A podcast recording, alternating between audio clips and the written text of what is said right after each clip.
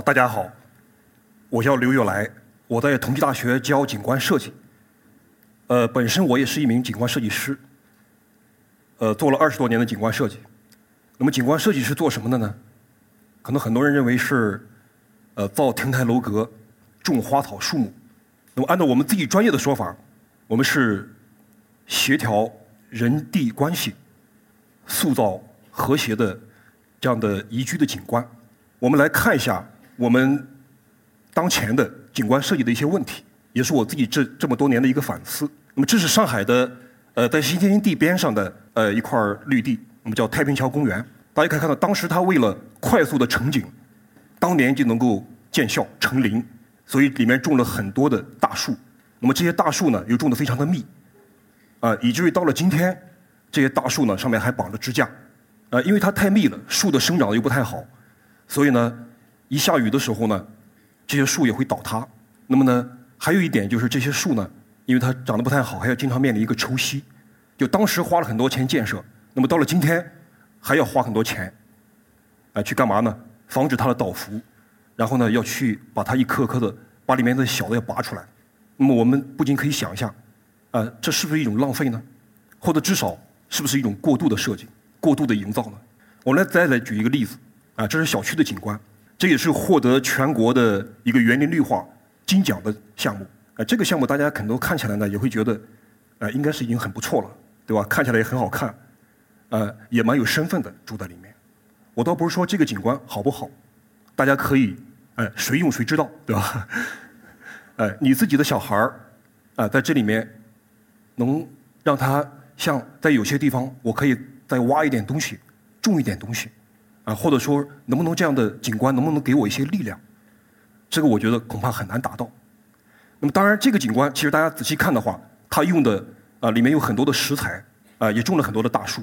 其实每一块石头，它都是我们啊可能是在是某一个山头它被炸掉，然后呢长途跋涉运到城市。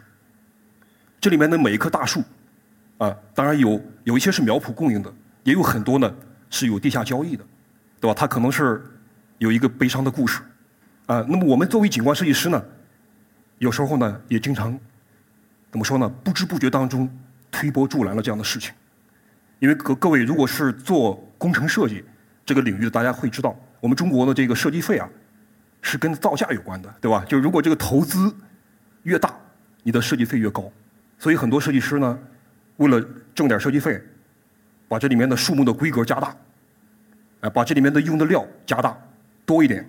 把里面的土方本来不该挖的也把它挖一下，因为最后你的工程造价上去了，我们的设计费会多一点。为了这样的一种快速的景观的一种生产，其实我自己在年轻的时候，刚入道的时候，也干过不少这样的事儿。今天我在这里也有点忏悔。那么我们就想，是不是要有点改变？那么怎么改变呢？怎么样算是一个好的景观设计呢？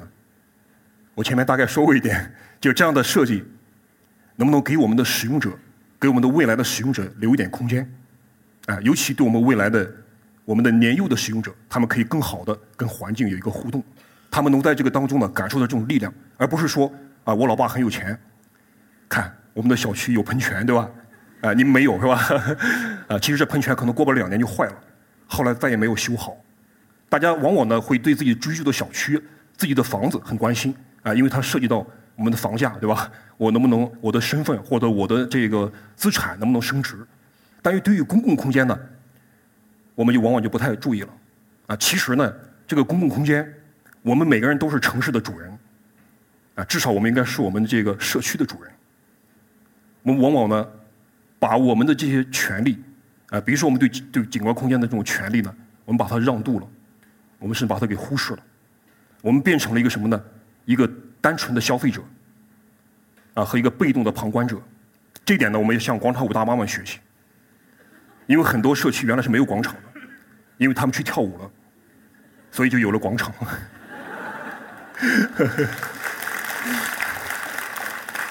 我们要想办法，呃，这是呃，我们每个人在空间当中要这个面对新的一轮的，或者说这样当下的一种空间生产，我们要反思的事情。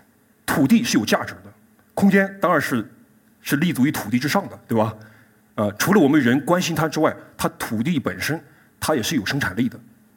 我们历史不说了，我们看看国外的最近几年的一些例子。美国前第一夫人米歇尔·奥巴马，那么她在九年前啊，她入主白宫的时候，呃，就是在白宫的南草坪上面，就带了周围学校、社区学生的小孩呢，就在这边开辟了菜园，然后他们一起种植、一起收获、一起烹饪，啊，他为了改变美国儿童的肥胖症。也是为了让他们感觉到有一种自食其力的啊这样的一种性格。那么他在前两年写了一本书，叫《American Ground》，是希望呢把这种可视花园的这种方式都在全美进行推广。这位大家前面微信应该也看到过，这是那个特斯拉的董事长的他的弟弟金伯尔。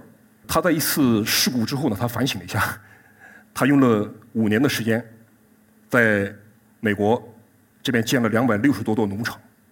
这些农场呢，他建立了一个叫 Learning Garden 的一个学习体系，啊，也是为了改变美国儿童的健康问题，希望他们能够多运动，多参与到土地、多参与到空间的这个活动当中。这个叫 t o t t Modern，它是在曼彻斯特边上的一个小镇。那么这个小镇的居民，他们自发的组织起来，利用这些边角细地，啊，门前屋后种了很多的这种小菜园啊，啊，那么路人如果走在路上的时候口渴了，他们可以顺手摘一个黄瓜。啊或者尝一个西红柿，呃，他们只要帮着来干点活就可以了，不用花钱。啊，这个已经是现在风靡啊全英国。那么我们也看到了，因为最近呢有不少朋友给我转发条微信给我，他说还跟你们做的有点像。啊，我说是，但是呢，其实前面十年前我也在思考这样的问题，我们也做了很多这样的方案，但是没有业主买单，成了乌托邦的项目。为什么呢？因为大部分的业主觉得太麻烦了。对吧？因为这个要花时间，啊，要管理，而且呢，见效又慢。然后呢，居民呢，其实也不认为自己对空间有什么，呃，愿或者愿意去参与。那么我们就想啊，要不要我们自己做算了？在二零一四年的时候呢，我这边就发起了一个自然教育的组织——四叶草堂，呃，是一个 NGO。呃，火车菜园是我们这个 NGO 成立的之后呢，第一个都市田园项目。它原来是一个铁路边上，淞沪铁路的支线，呃，在它的那个呃一个创意园区的边上，呃，旁边也有居民小区，这个地方长期荒废，里面也放了很多建筑垃圾，呃，居民也有投诉，那么我们就和园区一起啊，做了这样的一个设计，加上后面的运营。那么首先大家可以看到，刚才土壤是非常糟糕的，对吧？不能种东西，那么我们就想办法要来恢复土壤的活力。呃，恢复活力的方法就有很多了。其中我们选择了一种非常简单的方法，就是把园区附近割草的草屑，啊，收集的一些落叶，啊，包括那个园林的树木的修剪下来的一些枯枝，都把它带过来，然后回到土里面去。那么，这是我们请了台湾的呃蒲门老师，也就是道法自然设计的这样的老师来教大家。那么，教社区的居民怎么样来培土。那么，经过我们培育之后，大家可以看到。啊，这里面我们种了很多的农作物，且近处的是蚕豆，啊，远处的开黄花的应该是油菜，里面还种了蓝莓，啊，还有一些桑葚等等，反正水果蔬菜种了很多，呃，长势还不错。呃，我们也第一次在都市里面收获了我们的油菜籽，我们还搞了一个榨油活动。呃，我们在旁边呢，呃，做了一个雨水收集系统，我们也不知道从哪来的这个龙虾。有一天，反正我看到有一个年轻的爸爸带着他儿子。从旁边的土里面挖了蚯蚓，因为这个土已经很肥了。挖了蚯蚓呢，他在旁边钓，用一个铁丝圈了一圈就是。他一会儿钓了半桶。在右边的那两两两只鸟，大家可能有的不一定叫得出名字来。我也是慢慢的学习到啊。最下面那只呢是白头杯，它在吃什么呢？吃我们种的蓝莓。然后上面那只呢是乌冬鸟，啊，是上海的这个四大野鸟之一。它们在吃桑葚，因为我们种了很多果树嘛，对吧？很多菜。这些鸟就来了。那么鸟来的时候呢，顺便他还帮着抓了虫子。那么有了这个项目的经验呢，我们觉得这些呃很贫瘠的、很糟糕的土壤也可以得到修复啊。那么人呢也聚在一起，大家愿意参与了。我们有了第二个项目，第二个项目呢就离市区更近了啊。这个是在上海的，大家可能很多都知道有个创日天地啊，在这个创日天地的大学路边上，也是呃小区开发完之后剩下的一块地啊。它的左边呢。呃，是老的小区，大概有五六十年历史了。右边呢是一个高档的小区，呃，属于中产阶级居住的地方。那么这两个之间呢有一些隔阂，实际上中间有道围墙。呃，大家可以看到之前的样子。呃，也是蛮糟糕的一个样子。这是改造之后焕然一新。这个场景呢，是两位小朋友啊，他们在玩儿。他们俩在干嘛呢？我们在乡下就是收集的一个废废旧的磨盘放在这儿。大家可以注意到啊，就是这两位小孩在玩的时候呢，他们在浇水。那么那水洒在上面之后呢，它会流下来，流下来流到什么地方去了呢？流到我们的菜地去了。呃，这两个小孩很高兴，其实他们在不知不觉当中中了一个计，他们在帮我干活了，就是。否则按照我们老师的说法，我老师的说法就是设计设计就是设一个计啊。呃，让大家在不知不觉当中啊，帮着这个场地做了工，啊，然后他们还很高兴，对吧？这是我们特别想达到的效果。那么类似种种的这样的机关里面有很多，就是，啊，就是我我刚才我认为的设计，应该是一种，可能是不知不觉当中大家参与进来，啊，还为这个场地做了贡献。这个场地因为他们的贡献呢，又恢复了生机，啊，增加了产出，就是，对吧？这是一个循环的过程。这是我们在里面种了二十平方米的水稻，啊，中国地都知道这是特别少的一块但是我们分了五次来收割，因为太难得了，对吧？我们不舍得一下把它割掉。那么在有一次割收割的时候呢，有一个九岁的小姑娘，啊，她写了两首诗，啊，其中有一段，我这里要念一下。她说：“凡事看上去很小，但它却在这个星球上，啊，在这个小小的园子里发生。”这是她的一个。内心的这样一个表达，这是在去年十月份的一天，我大概一个小时之内拍到的这些虫子的存在。中间的那个大家可以看到有一个蓝色的，是我们用废弃的集装箱改造的，改造成一个什么呢？一个自然教室啊，也是一个社区的牧林中心。那么在这里面呢，我们有很多举办了很多活动。那么其中呢，有一个呢，是我们收集的一些上海的原生种子。我们也希望这样的种子呢，能够为我们很多的社区啊提供这样一些支持。啊，如果呃，各位想种一些东西的话，可以到我们这边来拿一些种子回去。当然要登记一下，要而且要拍张图片告诉我们你是种下了。也经常会举办很多的一些呃交流沙龙之类的，很专业的，也有很大家一起讨论的露天电影。这是在一个黄昏的时候，啊，我们吹着晚风，啊，可以仰望星空，可以想很多事儿。我们也非常希望有一天呢，因为居民的参与。因为大家的互相的两个社区之间的人更多的一种交流，能够打破这个围墙。呃，前面两个项目都是在园区里面的，那么第三个呢，我们开始要往居住区里面进。我们想到能够进到小区里面，这是在一个普通的一个小区的门口啊，就是一个药房的外面，呃，有这么一块地方。那么当时呢，也是属于上海市规土局的一个项目，呃，行走上海微城市空间微更新的一个项目。呃，当时我们决定想做一个实验，就是看一看。到底有没有居民愿意把花儿从家里拿出来？我们来共同来，呃，因为大家的这种这种共同的这种分享，能够建一个花园。我们给它起名叫“疗愈花园”，结果还不错。啊，我们通过简单的一个宣传，呃，通过网络，通过现场，大概有将近四十位居民从家里把花带过来了。我们建了一个一起建了一个小花园，啊，其实就是一些盒子了。呃，当时就有居民走过的、路过的。告诉我们说这里可能放不久，为什么呢？因为这些盒子也很漂亮，对吧？这里面的花也很不错，可能会被人惦记。大家觉得结果会怎么样？结果大概到了第三天的时候，其中有两个盒子里面的土完全都没了，花也不知道哪去了。呃，当时我们面临两个选择，第一个呢就是把这些把这个盒子全部撤掉，啊，他们说放到居委会吧，那里面晚上是锁着门的。然后呢，第二个就是说，呃，为了防止破窗效应进一步扩大，赶紧放土啊什么，我们赶紧再买一些花放过来，是吧？那我在想呢，有没有第三方案？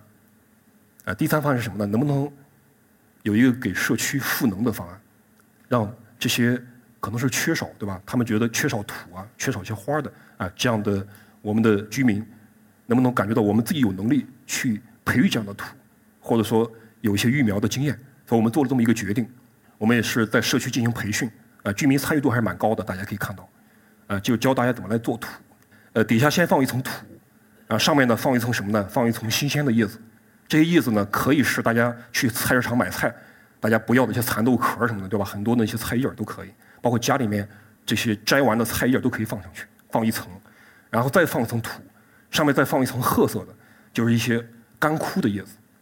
啊，当然你们要放咖啡渣也很好，啊，就我特别喜欢放咖啡渣，每次去咖啡店喝完咖啡，一般都会跟他要一袋儿回来，运气好的时候可以很多，啊，养花也非常好。那么上面再放一些土，或者去小区里面捡一些松针，啊，就是把它覆盖在上面。这套松针盖在上面之后呢，下雨天那个雨水啊，不会溅起来，呃，同时呢，也不会把里面种的植物呢，不会把那些植物打坏，啊，所以这是一个模仿大自然的，就森林里面的植物就这么形成的，它的土壤。果然，这个培训完了之后，学完了之后呢，这里面的土和花没有再少，止住了。因为是由居民从家里带来的，它可能没那么整齐，是吧？不像一般的薏米菜园那么整齐，啊，也没那么的美观，但是它很有温度。每天这些走过的居民啊，大家有时候因为一朵花的盛开，有时候因一朵果实的挂果，他们会很高兴，会在这边指指点点，就是也促成了大家一些交流。这可能是这个项目的，我们觉得它起了一定的作用。那么前面几个项目都是在小区外面的。其实进入小区是很困难的。我们进到小区里面呢，是一个什么样的小区呢？大家可以看到，上海的老城区当中啊，我们的中心城区当中，大概有百分之五十以上的小区，很多的景观都是这样。这些呃，因为长时间的缺乏养护，对吧？这些草地被踩坏了，可能大家会看到有一些白色的，那是那是一些纸屑，还有黑点儿，那是狗屎。呃，当时呢，我们跟街道呢一起协商这个项目怎么进行的时候。其实按照传统的做法，可以很简单，啊，街道呢，请我们做了设计，我们把设计图纸交给施工队，对吧？这么一个小地方，两百平米，一个施工队，专业的施工队，可能三天，一个礼拜就干完了，对吧？非常快，大家看到马路那些换花的特别快，呃，但是当时我们想的能不能改变一下，因为可能一个礼拜建完之后，可能再过一个月，可能又不行了，对吧？再过第二年的话，可能又跟今天差不多了，所以我们想改变一下。我们希望能够让更多的居民，对吧？大家参与进来，因为这个地方本来就是居民社区的，是不是？本来我们交了那点物业费，大家不要认为物业应该什么都能干，对吧？其实他们现在连保安加上那个打扫卫生能管好已经不错了。他们哪有这个专业的技能，对吧？去把这花养的跟我们的公园里面，对吧？跟我们那些像国外那些啊，经过几百年的这种技能的培训出来那样的，不是一样的。那么我们先进行什么呢？我们这个项目开始呢，我们设计都让社区人一起来参与，呃，让社区的从小朋友开始，他们怎么样教他们做景观设计，呃，这是我喜欢干的事儿，因为经常教学生，呃，小朋友他觉得他可以在自己的社区可以做主，他很高兴。呃，左边是小朋友们画的方案，啊，他们做的设计，他们希望看到虫子，希望看到吃到草莓，啊，希望有秋千什么的，等等啊，有很多的畅想。那么右边呢是我们的设计师，当然我们要发挥作用，对吧？我们把它转化成我们的空间的表达。我们在里面针对上海的社区，我们也选择了很多适合社区的一些植物。最左上角这个呢是艾草，啊，没还没过几天就要过端午节了。艾草是非常好的香料植物，啊，那么大家在小区里面种的话，可能就不用特别再去菜市场买了，就是对吧？啊，如果再有个水塘，再种点菖蒲的话，全解决了就。我们里面有很多选择，包括什么呢？这里面的迷迭香啊，啊，顺手摘两朵，回家就可以做披萨了，对吧？撒在上面就很都很香的。这里我就不多讲了。呃，这是建成之后的样子，大家看到这是建设的过程啊。我们的小胖，对吧？他平常跑步都不太愿意跑的，小胖妈看了很高兴，变成我们的小明星了，对吧？铺路啊，本来是我们工人，我们的园林工人干的事情啊，现在小朋友其实都可以干。我们另外有小朋友铺草坪，好像大家也认为应该是很专业的事情，其实也蛮简单的。呃，这些小朋友在帮着捡了一些菜市场的菜叶来肥土，呃，因为我们这里面没有去买化肥，也没有去买那些有机肥，没有买任何肥料，我们就完全是通过社区居民家里面自己做酵素、自己做这样堆肥拿过来来用的。因为这样的技术，只有大家掌握了这样的技术，对吧？他才会觉得我有这个力量，啊，我才不太特别。把自己去变成一个纯粹的消费者，这是我们对付狗大便的。呃，我们做了一个堆肥塔，这里面的很多项目都有。啊，狗大便呢是特别好的一种肥料，养分特别足。呃，整个这个园子呢，是我们现在目前所有的项目当中啊，它的运维管理，呃，我们认为是做到非常细致的一个项目。呃，这里面有主要有两支队伍，一支是我们老年人组成的这个社区的花友会，呃，另外一支队伍就是我们的小小志愿者。啊，他们大部分都是有一些那个很多的学龄前小孩啊，加上一些小学四年级以下的小孩对之后他们就没那么多时间了，很惨的，对吧？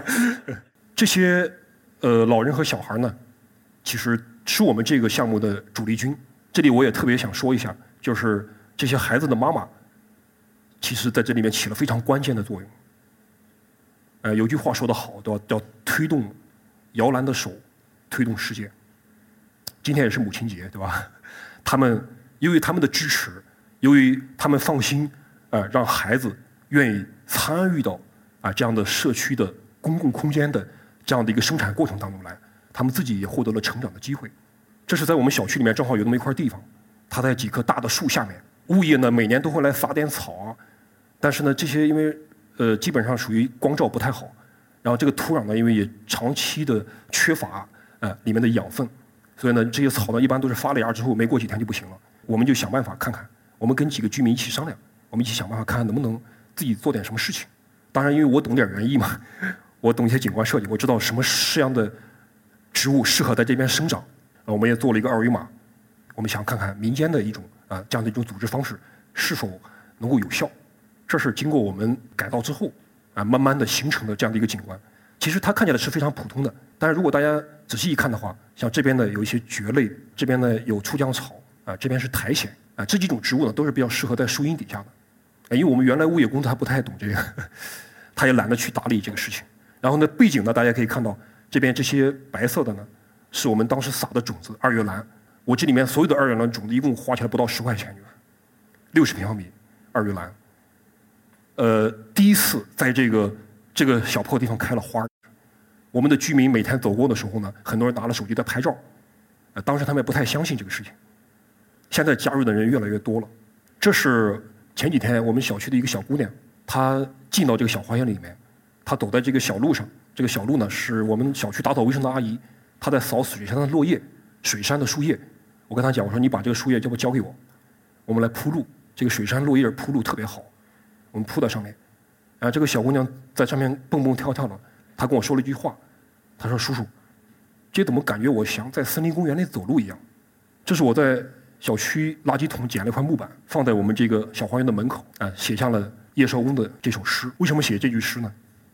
这也是我们这个小花园，我给它起了一个名字，这个叫苔藓花园。苔藓是一分钱不用花的。我们在生态学的价值上，对吧？在我们整个地球的贡献当中，苔藓呢是非常古老的。最古老的植物之一，它的生态价值不亚于那些大树。从某种程度来讲，我也是想提醒自己，其实每一种生命都值得我们敬畏。谢谢谢谢。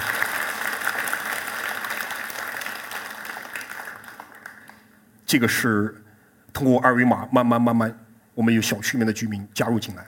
这张图片里面有四个是复旦毕业的，有三个是同济毕业的，还有两个是我们系的，我都不认。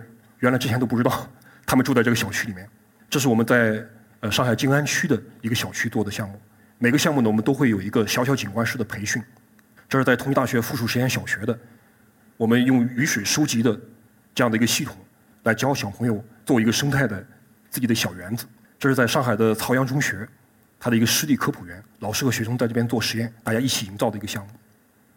这是我们在我们同济大学的建筑系馆的屋顶上，啊，我们的学生。在做自己设计营造的花园，我们在嘉定安亭镇，啊这边的居民他们动手来做护土栽培。我们在四平路街道，啊这个小花园比前面那个要好看一点，是吧？这是我们的二点零版本。我一直觉得就像爱因斯坦的小板凳一样，我们每个小区每个社区刚开始做的时候呢，其实都没那么好看，对吧？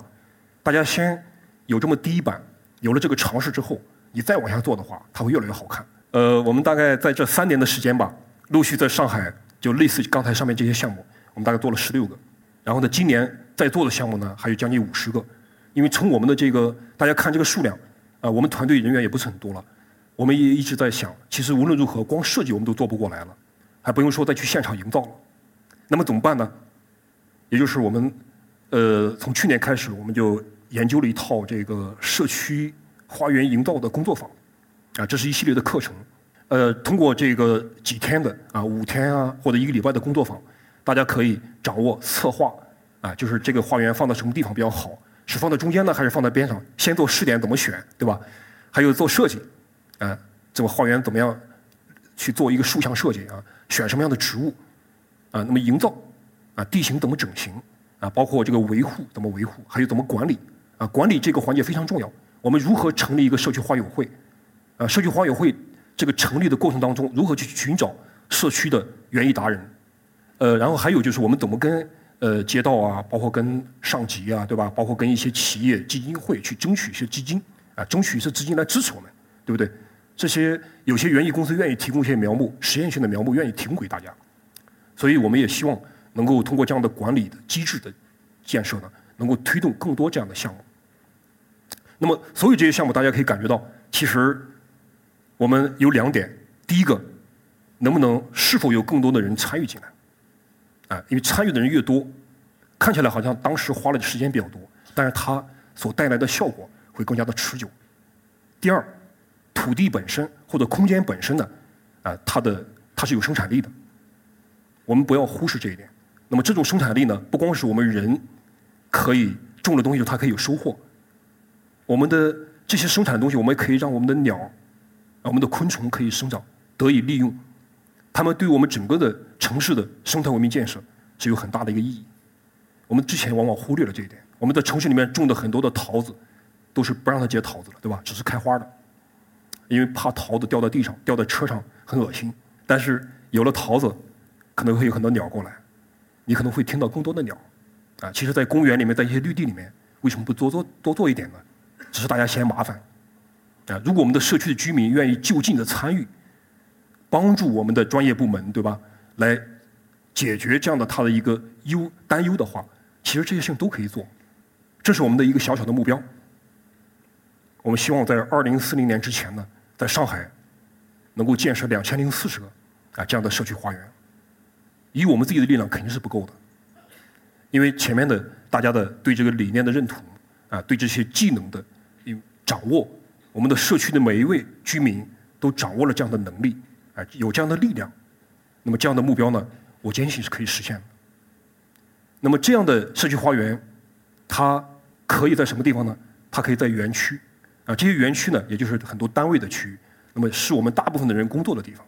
它也可以是在街区，啊，是我们每天走过路过的地方。它也可以是在我们的小区，啊，在我们的住区里面，这是我们每个人啊生活的地方。我们的每一个小孩儿成长的空间，他也可以在学校，啊，学校是我们接受教育的地方，他也可以在其他地方，包括有些屋顶，啊，有些商场，等等，啊，它是我们购物啊、休闲啊、娱乐的地方，这些地方都可以有，都可以发挥土地的价值，都可以发挥我们参与的力量。其实这段时间我一直在想一个问题，大家前面听到的蛙鸣，创智农园的那只青蛙，它后来去哪儿？大家知道吗？其实我也不知道，因为在现在这种情况下，像这样一个小小的农园，它在这座大城市当中，在这个钢筋混凝土的丛林当中，它是一座小小的孤岛。